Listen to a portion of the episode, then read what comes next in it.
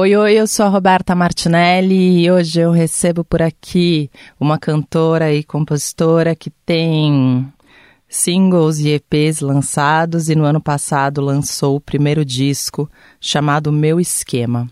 Com vocês, Raquel Reis. Som a Pino, com Roberta Martinelli.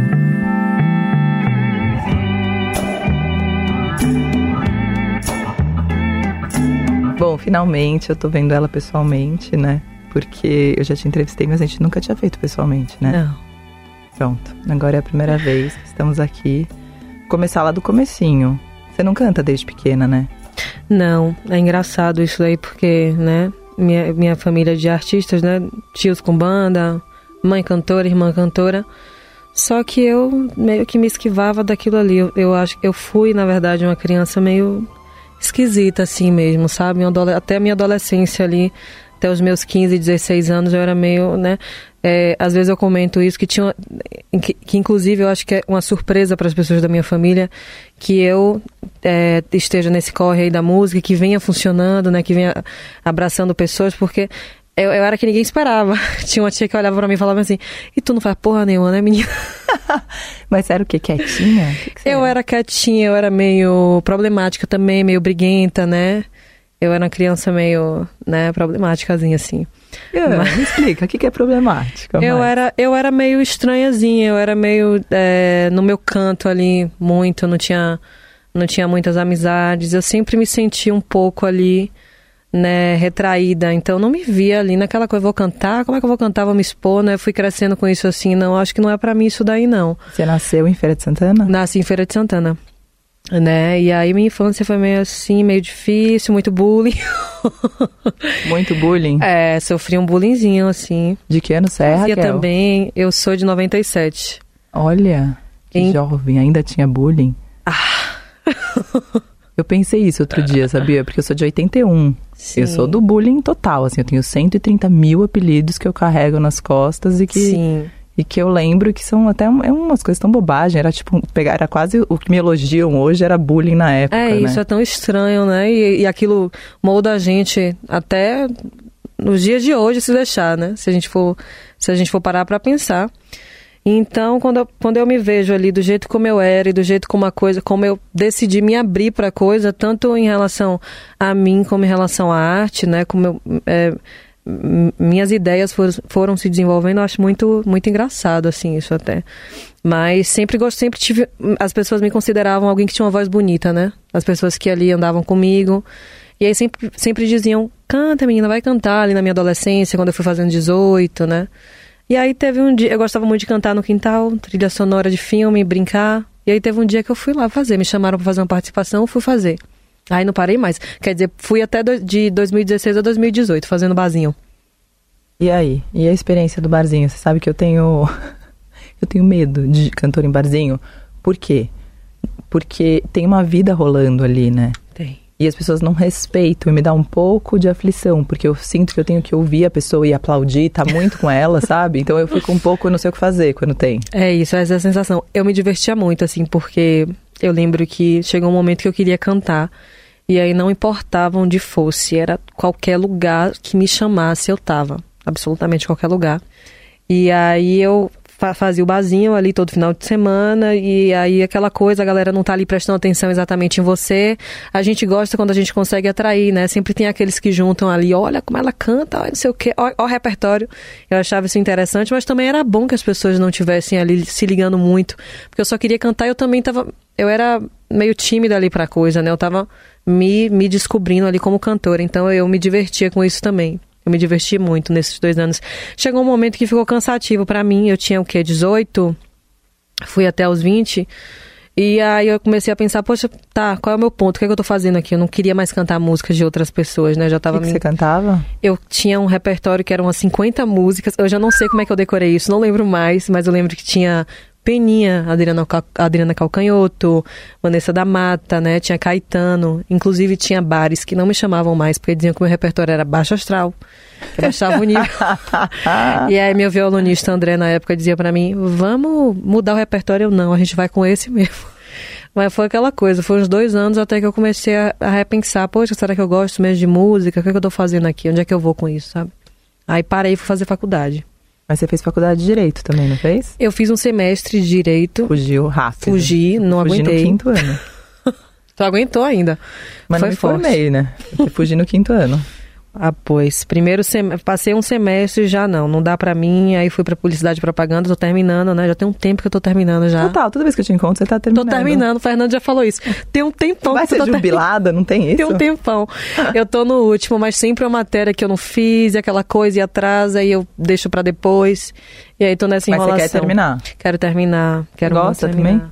Assim, eu gosto, me serviu muito, assim, né? Questão de trabalho, de trabalho de design, de redatora, né? Me dá, eu sinto que me dá uma visão também até sobre mercado, alguma coisa sobre mercado, né? Então, eu sinto que foi bom pra mim. Não me vejo seguindo, hoje eu não, não consigo me ver de outra forma que não seja cantando, né? Mas foi bom, eu quero terminar pra deixar certinho, deixar a mãe, deixar a mãe em paz, feliz. Total, meus pais quase tiveram um treco quando eu larguei a minha. É assim mesmo. Mas e aí, depois do barzinho, você falou como foi? Assim, ah, não vou mais fazer barzinho, mas eu vou continuar cantando.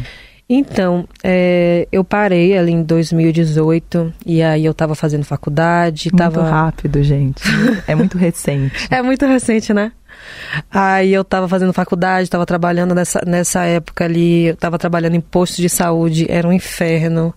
Eu não suportava o trabalho que eu tava. O que, você fazia? Eu tava na recepção de posto de saúde, né? E aí eu, nesse período, quando foi assim, 2019, finalzinho de 2019, eu comecei a, a criar uma vontade de tentar compor, né? Revirar ali os minhas, as minhas, meus rabiscos e tudo mais, e entender como é que é pra gravar, né? Como é que eu é, contrato um estúdio, como é que funciona. E aí eu fiquei nesse universo e aí, coincidentemente, Barro, nós entramos em contato ali na internet.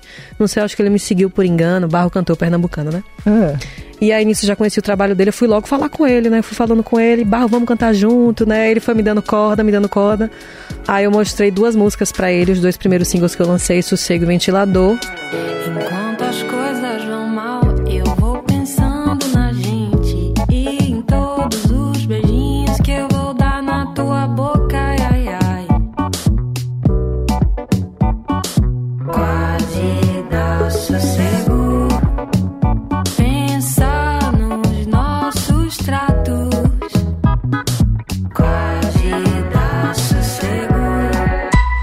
E o batuque da cama não para. E o cachorro no dedo emaranha. E o beijo gelado com gosto de vinho, eu não quero parar. E se tu tem pra tu, tem pra nós, tem. Se eu te chamo, só bota a sandália. Que só a gente vai ganhar. Ele gostou, ele falou comigo, abri um estúdio aqui, acabei de abrir um estúdio aqui, o Zelo, em Pernambuco, venha pra cá gravar. E aí nisso eu ainda ficava meio assim, ai, não sei, será que eu vou? Mas aí eu tava passando, é, com essa vontade, eu também tava passando um momento meio difícil, né? Eu não curti o trabalho que eu tava. É, o meu amigo que trabalhava comigo nesse, nessa recepção desse trabalho, ele foi assassinado. E aí aquilo ali mexeu muito comigo, assim, psicologicamente, de uma forma que eu saí, não dei- tchau a ninguém. E cinco dias depois, é, cinco dias depois eu saí, e aí depois disso eu fui pra Pernambuco e decidi que eu ia gravar e 2020, depois disso eu não parei mais. É louco como a morte potencializa a vida de quem fica, né? Sim, a gente conversava muito, ele queria ser jornalista, né? Ele falava dos planos dele, eu falava, poxa, né, eu canto, ele, aí ele sabia que eu cantava, que eu tinha feito basinho. E aí a gente trocava muito, assim, assim, os nossos nossos sonhos, né? E eu fiquei pensando o, quanto que eu tava adiando isso, né? O quanto eu tava me arrastando, o que, é que eu tava fazendo aquele trabalho que eu não suportava. Entendeu? Então isso mexeu muito comigo ali pra eu largar. E eu sempre fui meio carne de pescoço, eu não gosto muito de me arriscar não. Mas depois daquilo ali eu meio que desliguei alguma Quer dizer, acho que liguei, né? Sim. É que eu acho que tem um lance, né, que a gente faz as coisas por segurança e quando a gente perde alguém ou quando a gente tá de perto com alguma coisa difícil, a gente meio que o sentido da segurança Perde pra o- quê? o- Qual pra é quê? a segurança Perde o do chão, quê, né? né? Do quê? segurança do quê que eu tô Se querendo? joga, nada tá seguro. Nada tá seguro, meio isso. Vai, vai, vai que vai. Se joga. É isso. Tá, e aí depois que você. Aí você lançou o EP em. O Encosta? O encosta, eu acho que 2000 foi e- 2021. Na pandemia. 21? Na Foi. pandemia. Putz, aí Na teve a pandemia. pandemia antes, né? Calma aí. O capítulo comum das nossas vidas. É, No meio dessa decisão veio a pandemia. veio a pandemia. E por um lado, que bom que você saiu de um posto de saúde, porque imagino que ia ser barra pra você estar lá também, como foi pra tantos profissionais, e que bom que eles estavam lá. E- Sim, com mas com- certeza. Mas. E aí? Quando, eu, quando eu lancei Ventilador, ali foi em 2020, né? Lá no finalzinho eu comecei a... Eu conheci o trabalho de Zamba, né? Que Zamba é um dos produtores ali do Encosta, né? E aí eu já tinha procurado, vamos fazer alguma coisa junto, mas ele é do audiovisual, ele tava com muito, muita coisa acumulada. Ele falou, Raquelzinha, vamos, deix- vamos deixar em stand-by, mas a gente vai fazer e tal. E aí veio a pandemia, e aí meio que todo mundo ficou parado, né? Todo mundo ficou assim, é, sem saber pra onde ir, ele começou a desenvolver ali uma base do que seria Saudade, uma das prim a primeira música do Encosta. Bateu saudade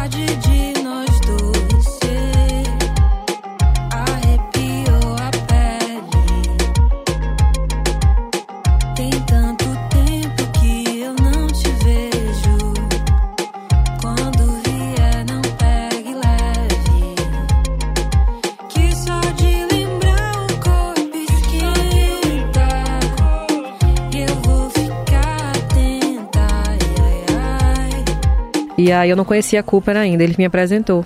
Aí ele falou assim: Olha, eu tenho uma. Eu conheço uma menina que eu acho que ela seria perfeita pra cantar e pra escrever essa letra pra gente, né? E aí ele veio atrás de mim. E aí o que seria só uma música virou um EP, que virou um álbum visual, né? Virou aquela coisa toda. Depois a gente lançou Marizia juntos. Mas tudo ali na pandemia mesmo. E, inclusive foi uma coisa que, que eu coloquei o meu foco e que acabou ali, de certa forma, me é, desviando a atenção, ali, né? Uma coisa que eu pude me concentrar ali nas composições, né? Nas produções e esquecer um pouco, tentar esquecer um pouco do mundo lá fora, né? Que tava bem Sim. difícil. E aí a gente lançou esses trabalhos juntos. E aí teve uma repercussão boa, rápida, né? Foi, muito tipo, não- boa. Isso não acontece, você sabe, né? Foi muito bom. Eu Isso acontece estranho. nas outras, em tantas histórias, né? Eu acho, eu acho, eu acho engraçado. Eu acho bonito de ver. A gente, quando trabalha na- nessas coisas de música e tudo, de modo geral, a gente espera o retorno, né? A gente busca isso. Mas é tão estranho quando a gente vê acontecendo, né? Porque realmente é, é um em um milhão, assim, né? Que rola. Então é muito bom ver, ver o pessoal abraçando, ver rolando no orgânico. Isso foi muito bonito. E foi Maresia, você acha que deu esse. Ó, o Encosta, eu lembro que Marizia ela não ia sair, ela tava em stand-by porque eu, eu tinha um- uma implicância ali com ela. ela tava em stand-by. Mas Tava bem Enco- certo, né, Foi. Raquel? Tava, né? Tava nossa. certinha. Certinha. É, a gente escuta tanto a música, a gente mexe tanto com ela que a gente começa a inventar moda, né? Ali na produção, né? É, eu sei como Aí é. Já vivi esse processo. Ah. Uma hora eu falei, gente, ou a gente para de ouvir, porque eu não tô mais conseguindo ouvir mais nada. O que, Muito que é mais. isso, o que, que é aquilo, qual é a diferença da Master 1 pra Master 2 pra Master 3, tô entendendo mais nada.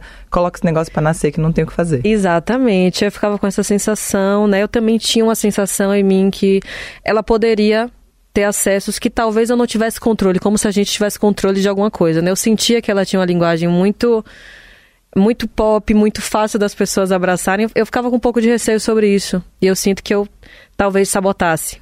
Ah, de ser muito pop. Eu ficava com esse receio de ir pra um lugar que talvez eu não, não eu perdesse o controle, como se eu tivesse. A gente não tem controle de nada, né? E aí depois, e aí Marizia foi lançada pra comemorar os números do Encosta que estavam muito bons. E aí eu falei com a galera, gente, postei no Twitter, gente, o Encosta bateu não sei, não sei quantos, quantos plays, a gente tá pensando em lançar uma faixa bônus, né? O que é que vocês acham? E aí a gente começou a ouvir ali Marizia nesse período, né? Antes disso. E, poxa, essa música tá boa, vamos lançar, né? Vamos lançar. E a gente decidiu lançar. E aí tá aí, Já tava com tudo feita redondinha. Ela já com estava Fredinho, redondinha com o. Fredinho. O Marcos já tinha é, trazido a, a voz de Fredinho. Trazido, ele falou, poxa, conheço um cara lá de Boipeba. O que é que vocês acham da gente Essa botar a voz dele? gente, tem que contar. O Fredinho é tipo um cara de boipeba que anda de bicicleta Sim, cantando alto. Cantando na ilha. E aí, e aí Marcos contando que es- escutou a voz de longe, lá da outra ponta da ilha. E aí falou bem assim, o que é que vocês acham? E na hora eu falei assim, "Hum, não sei não, viu? Não gosto dessa conversa não, de botar gente que eu não sei nem quem é na música. E aí ele, não, vamos ouvir, vamos ouvir. Aí ele fez uma surpresa, ele gravou e trouxe. Quando ele mostrou pra gente, a gente gostou. Fredinho realmente tem uma voz muito boa, ele é muito, bom. boa. E aí, mas mesmo assim a música ficou em stand-by, ficou ali guardadinha, né? Porque a gente tinha mu- muitas opiniões sobre ela, eu não curtia tanto. Ainda tava assim pensando se era uma boa. Mas aí depois de guardadinho, depois de um tempo escutando, cheguei ali a abrir, poxa, isso aqui tá legal, vamos, vamos lançar, né? A gente disse que é uma faixa bônus em comemoração ao, ao EP Encosta, né? E aí ela tá aí rendendo. Rendendo.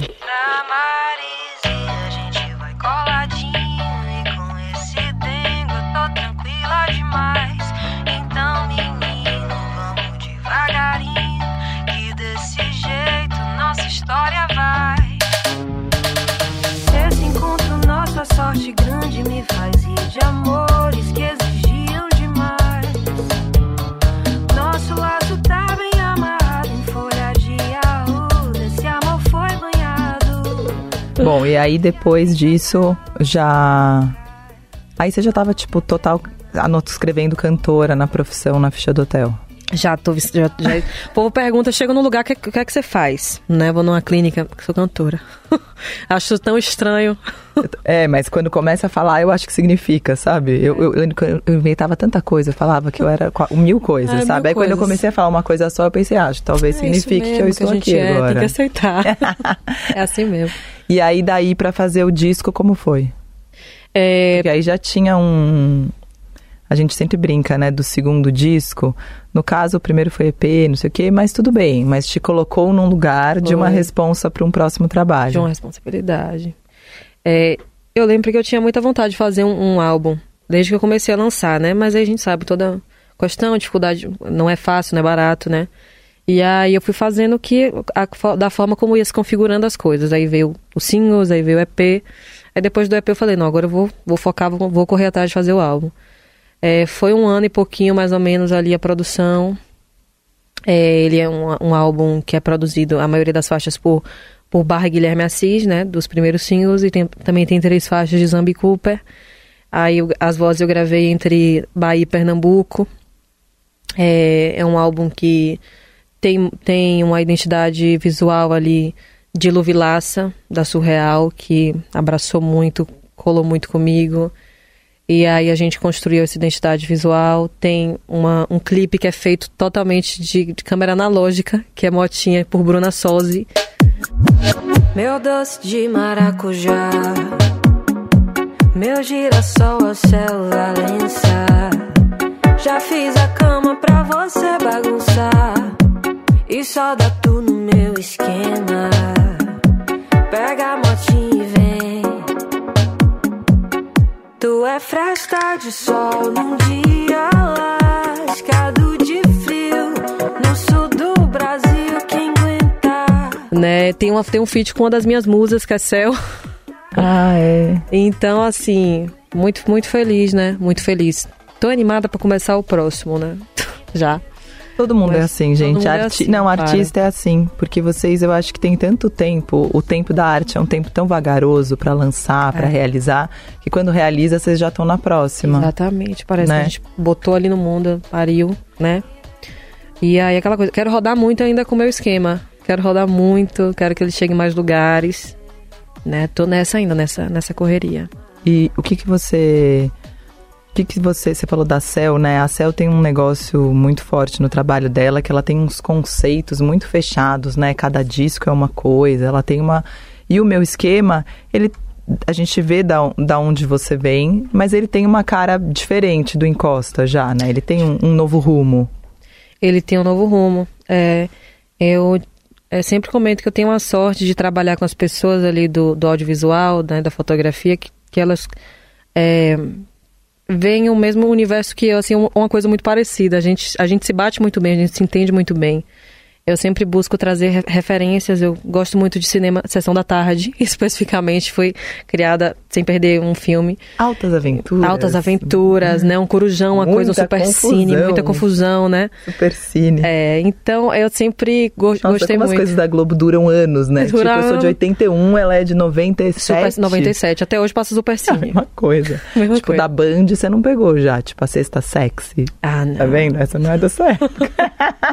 Essa daí eu não peguei, não. Acho que é porque não pegava lá em casa o canal. Band, ah. eu acho que passava Não, umas coisas ali que eu tentava não, pegar, mas não conseguia. A sexta sexy acho que acabou antes. Tinha aquele também é, que passava de noite, na madrugada, meu pai eterno. Como é o nome? Corujão. Band, não, Corujão, era na Band. Da Band. Cine Privé, não. Ah, É, um negócio assim, esqueci o nome. na minha época era sexta sexy. Sexta sexy, né? Na sexta. Sábado de prazer, uma coisa assim. Ai, gente, que engraçado. Imagina Ai, hoje em dia. Hoje em dia não tem isso em TV não aberta, tem mais, né? não. Acho que não tem mais, não. É, A, a noite é uma criança, né? Tinha um também que passava, assim, ali nos anos 2000. Mas é isso, eu sempre gostei muito de, de assistir novela, de, de audiovisual, assim, de um modo geral. E eu sempre busco trazer referências ali. Ah, e E- tem um quê de publicidade nisso também, né? Das, É. das refs. As refs. As refs As fotografias, trazem, a fotografia, o... É isso. E aí eu sempre é, tive a sorte de me conectar com pessoas ali que elas abraçam e que elas estão ali no mesmo universo, que as- umas ideias muito, muito parecidas e muito bonitas, né? Pessoas que eu posso confiar ali também de, de visão, né? Então, eu sinto que os materiais, eles carregam muito isso, assim. E eu quero reforçar bem mais nos próximos também. E o palco com a sua timidez? Ai... Como é aquela foi? coisa. é, E como é, né? esquisito o negócio. Tá ficando melhor. Quando eu lancei. Eu fiquei acostumada a cantar sentada, né, em barzinho. A gente tá ali cantando pra gente que não tá muito nem aí pra gente, né? A galera tá ali tomando a cervejinha deles e tudo mais.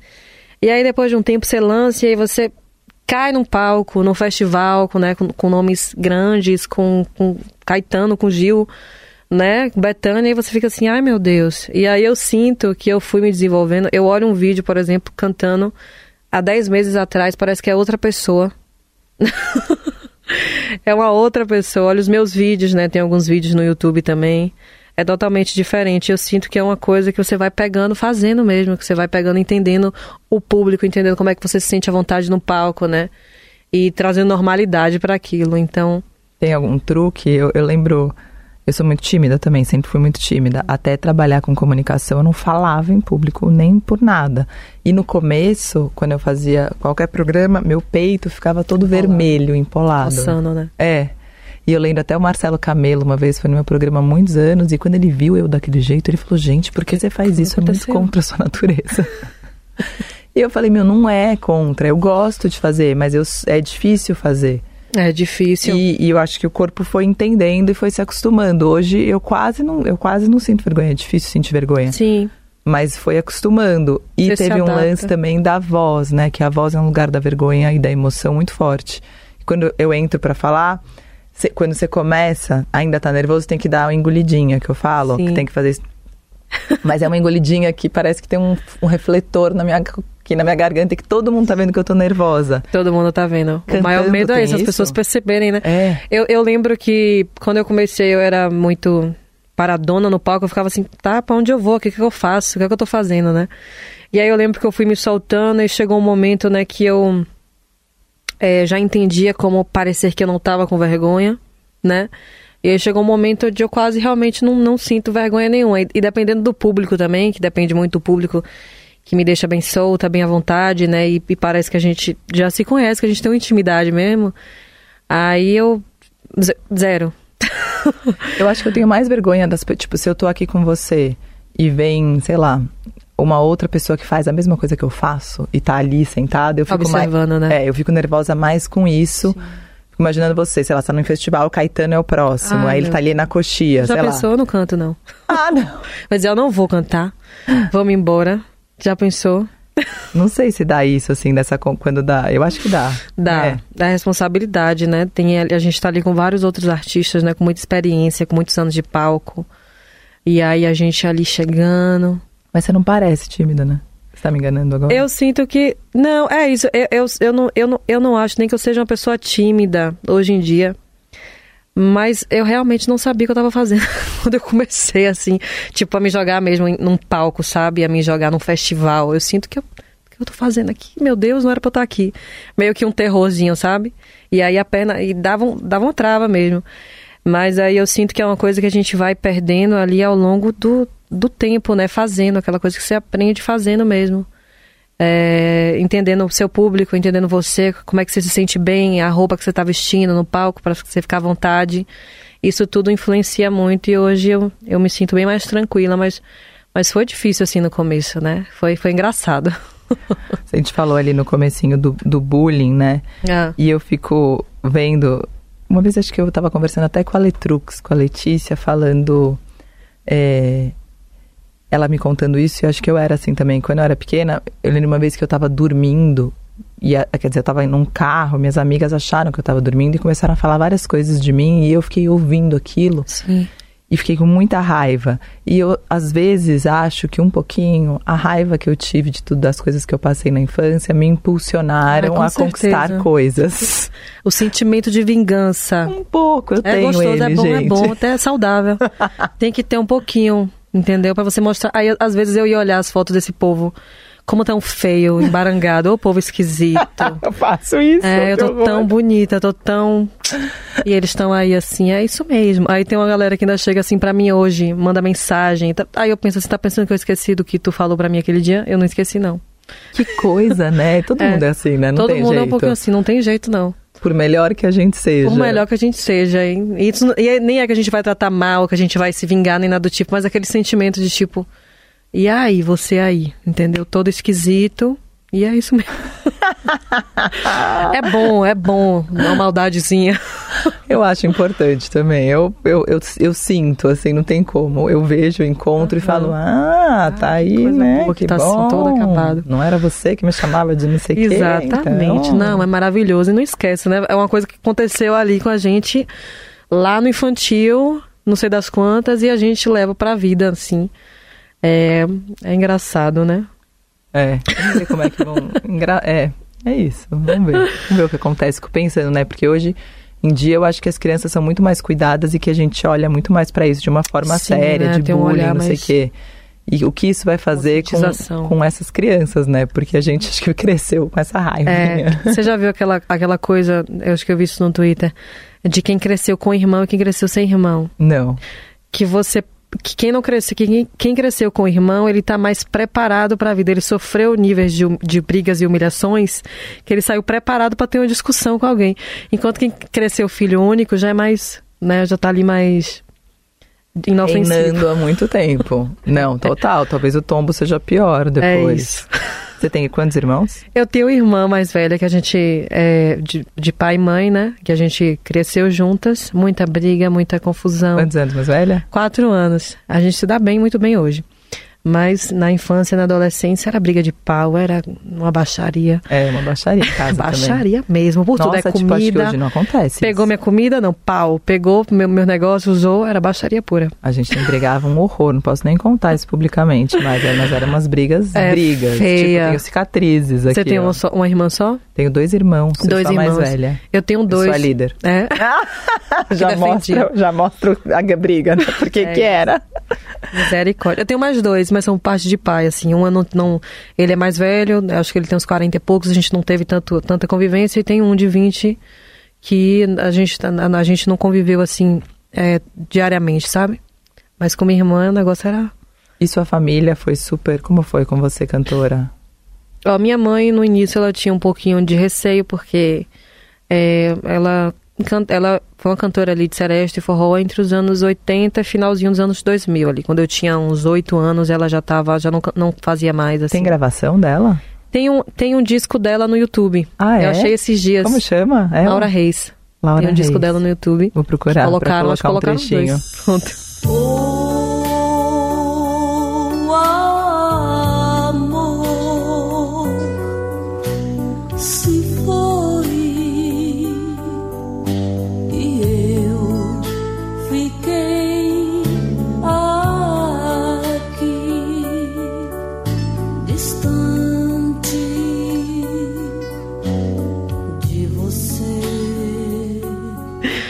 E aí ela passou por muita coisa, né? Ela era uma mulher. Ela não tinha muita, muito conhecimento ali de mercado. Veio do interiorzão ali, Irecê. Uma mulher preta, né? Então ela passou por muita coisa, muita coisa difícil que fez com que ela. se- muitas coisas boas, né, também, que ela conseguiu uma abertura muito boa, mas muitas coisas difíceis que, difíceis que fizeram com que ela abandonasse ali a coisa. Ela virou uma, uma- ela, ela virou evangélica ali nos anos 2000, canta nas igrejas e tudo mais. Então ela tinha um pouco desse receio ali comigo do que é- do que é que a música, para onde a música poderia me levar, cuidado, que é passageiro, vai estudar, sabe esses conselhos assim que as mães dão. E meu pai, ele sempre meu pai sempre foi tranquilo. O que a gente quisesse fazer, ele estava apoiando. É isso que você quer? Beleza, vai fazer. Mas hoje eu sinto que eles, eles veem assim as coisas, as coisas acontecendo, e eles botam fé. Às vezes a pessoa não bota muita fé. Será que ela vai. Será que vai funcionar, né? Será que isso vai render dinheiro? É, eu acho que a arte tem esse lugar que eu acho triste até, porque eu também fui estudar teatro quando eu era pequena e meus, minha mãe, e meu pai não queriam de jeito nenhum. É. E eu acho que a arte, o, o erro tá na arte ser um lugar de tanta preocupação, né? Da arte não ser um lugar, uma profissão tão reconhecida. É isso que a gente tem que mudar para que alguém fale, ó, eu quero ser ator. E Eu você quero fala, tá ser bom, vai ator- lá, vá- brilha. vá- exatamente. Da mesma forma que você estuda é para fazer qualquer outra coisa, Sim. fazer medicina, fazer qual- qualquer outra coisa. E aí eu, senti, eu sentia que ela tinha esse receio, né, por preocupação, com medo que eu fosse passar por, por coisas que ela já passou, ou que eu não soubesse administrar, ou que eu me iludisse, né? Mas eu sinto que são preocupações boas que me, me deixam também muito com o pé no chão, né? E- Mas hoje ela, assim, ela apoia muito e se amostra muito. E aí conta, digo a ela, mãe, tá, acho que vai acontecer X coisa, mas tu não conta pra ninguém, vamos esperar pra ver se acontece mesmo. Ela sai com a bocona contando a todo mundo. Quantos anos ela tem? Ela é nova? Ela tem uns 56, uns 56 anos. Tava com Nova. ela ontem. E você, e você é religiosa, não? Eu não, não tenho, assim, não paro muito pra pensar sobre, sabe? Mas eu não tenho uma religião. Já me batizei na igreja quando eu tinha uns oito anos, né? Que ela me levava para a igreja. Mas não, não penso muito sobre. E você acha que ela tinha alguma preocupação desse tipo por ser Também, evangélica? com certeza, até hoje. Se deixar ela falar que dia que vai é, para a igreja encontrar Jesus, tem que cantar para Jesus. Até hoje ela fala, né? Aí, ô manhã, supera essa conversa aí, pelo amor de Deus. Não vai rolar, brother. Mas ela, é- ela tinha essa, essa vontade ainda que eu, ela me levou para fazer alguns, alguns cantar com ela assim, fazer umas, um suporte vocal ali, né, nos shows que ela fazia nas igrejas quando eu era adolescentezinha assim, eu fazia, minha irmã também fazia. Minha irmã fazia quando ela cantava seresta, cantava forró, né? Mas é isso, ela tem- tinha essas preocupações gerais. Hoje ela já tá mais de boa, ela consegue ver que é um trabalho mesmo, não é, né? Que ela, não pode é, colocar de espelho o que ela viveu. Ela tem que deixar que eu tome as minhas próprias Sim. decisões. Ah, é difícil, mãe. né? eu imagino. Eu, eu entendo, um pouco. Eu não sou ainda não, mas eu imagino que seja muito difícil. Nós dá vontade de proteger de De proteger, de botar num, num Minha filha tem potinho quatro assim. anos, uma criança briga com ela, eu viro. Eu sou bem imatura, assim. Tipo, uma pessoa, ela fala, mãe, não sei quem falou isso. Eu falo, falou o quê? Deixa. O que, que eu que, que, que você fala? Daí dá vontade. Aí eu fico, Isso, não, calma aí, eu sou a mãe, eu sou pau. adulta, tenho que ser adulta, Ser adulta. tenho que ser adulta, vou ser adulta. É, eu imagino. E eu também, assim, sou muito protetora com as pessoas né, da minha família, de um modo geral. Já, já sinto que eu sou essa pessoa ali. Que se eu pudesse, eu protegia todo mundo num, num, num potinho, assim, e blindava as pessoas. Uhum. Mas eu não consigo ainda nem me blindar direito, né? Então. Mas aí a gente vai observando. Você falou ali, quando a gente falou de maresia, né, do, do medo do pop naquela hora. E toda a geração anterior, assim, eu brinco. Outro dia eu tava falando com o Benegão e a gente chegou à conclusão que a gente é de várias gerações, né? Então a nossa primeira geração, a nossa geração lá atrás, Ah, lá atrás. tipo a Cel, essa Mariana Aidar, esse pessoal, quando começou, tinha um lance que era. Ninguém queria fazer sucesso. Arrumo. Ninguém falava que queria fazer Sim. sucesso, porque tinha algo de feio, algo de Sim, não sei o que que não sucesso. podia. De repente veio uma geração nova, Duda Beat, Marina Senna, Lineker, Lued, que começou a falar: não, eu quero ser famosa, eu quero atingir grande público, eu quero estar nos lugares, eu quero estar na Globo, eu quero estar não sei aonde. E eu acho que a gente ro- rolou um uau, que legal, tipo, tudo bem as pessoas falarem isso e isso não, não tá ferindo o que elas são, assim, sabe? Mas foi um ensinamento, eu acho, para uma, pra uma geração anterior. Você quer fazer sucesso? É, é, eu fico reflexiva né, sobre essa pergunta porque a gente sabe que quanto mais as pessoas conhecem a gente, mais a gente vai trabalhar, mais a gente vai ter condição né, financeira, mais a gente vai conseguir fazer mais trabalhos. Mas ao mesmo tempo eu gosto daquela coisa que acontece ali com o pé no chão, que tem as etapas, né? Eu não gosto dessa coisa sucesso e fama por fama. Isso não me atrai muito, não. É, tanto que às vezes rola de dizer assim, ah, se fosse para fazer um feat com fulano e ciclano, você não faria? Como assim essa pessoa super... E aí se eu digo que não, a pessoa acha, não, tá metida, tá se achando. Mas não é sobre isso, né? Eu sinto que, que a gente tem que caminhar ali etapa por etapa. Eu sinto que su- sucesso e fama por fama, para mim, não é o que eu sonho. Eu gosto do reconhecimento, gosto que as pessoas cheguem em mim, mas eu gosto que isso seja feito de uma forma assim equilibrada, né? Que a gente vá passinho por passinho e com o pé no chão sempre. Eu acho que isso é importante, entendeu? Eu amo isso também. Que signo você é? Aquário. A ok. pessoa tá ficando mística a qualidade. Eu sou Capricórnio com Aquário. Olha, Né? eu, eu não manjo muito não de signo assim, não. mas às vezes ou outra eu dou uma lida pra, É, né? É eu também. Eu já li, Mas- eu vi o meu, meu. Como é que chama aquele negócio que falam assim? A mapa. Eu vi meu mapa, ele, ele falou. Tinha no meu mapa tantas coisas específicas que eu fiquei, como assim? Como é que pode esse negócio, né? É, é muita coisa, uma viagem aquilo. Não, mas eu acho que tem isso, né? Tem um. A fama é, é rápida, é um sobe muito rápido. E aí, quando tá lá em cima, não sei se tem mais pra onde ir, a gente tem que descer um pouquinho. Porque eu acho que a carreira, no final das contas, é uma sucessão de altos e baixos, De né? altos e baixos, né? E a construção de uma carreira é o que conta a longo prazo. Eu gosto muito dessa coisa da construção, assim. É, a gente não pode ser hipócrita de dizer, ai, eu não quero que as pessoas me conheçam, eu não quero ter dinheiro. Não, é maravilhoso, eu quero muito. Mas eu sinto que você tem que fazer no tempo certo, não, não acelerar nenhum processo, né? E nem fazer daquilo ali o foco principal. Acho que se você faz um bom trabalho, automaticamente as pessoas vão chegando até você, né? Mas só fazer por fazer aquilo ali pra chegar à fama e tal, não piro muito nisso, não. Crioulo que fala, né? Fazer por fazer nunca É. será a nossa. É isso. Obrigada, Raquel. Ai, obrigada a tudo. Tão feliz de a gente conversar pessoalmente. Também. Desde que eu, desde que eu comecei, que eu dizia assim. Eu quero estar, eu quero estar. Eu quero conversar com ela pessoalmente. Eu botava na minha listinha, assim, das minhas coisinhas que eu queria ir. A gente conversou naquele dia por vídeo, mas eu já ficava com, com essa vontade, É, né? que é muito rápido o vídeo e o tempo. E mesmo a televisão tem um tempo que não é tão Exato, quanto esse aqui. Exatamente, mas eu acho, eu acho coisa chiquérrima, assim, cultura livre. Fico muito feliz toda vez que surge a possibilidade, assim. Obrigada. Obrigada a você. Beijo. Beijo. Se esqueça de mim. Tenho pressa de ir, mas quero te deixar memórias daquelas de mais de dia. Som a Pina Entrevista tem produção de Vinícius Novaes e montagem de Moacir Biasi.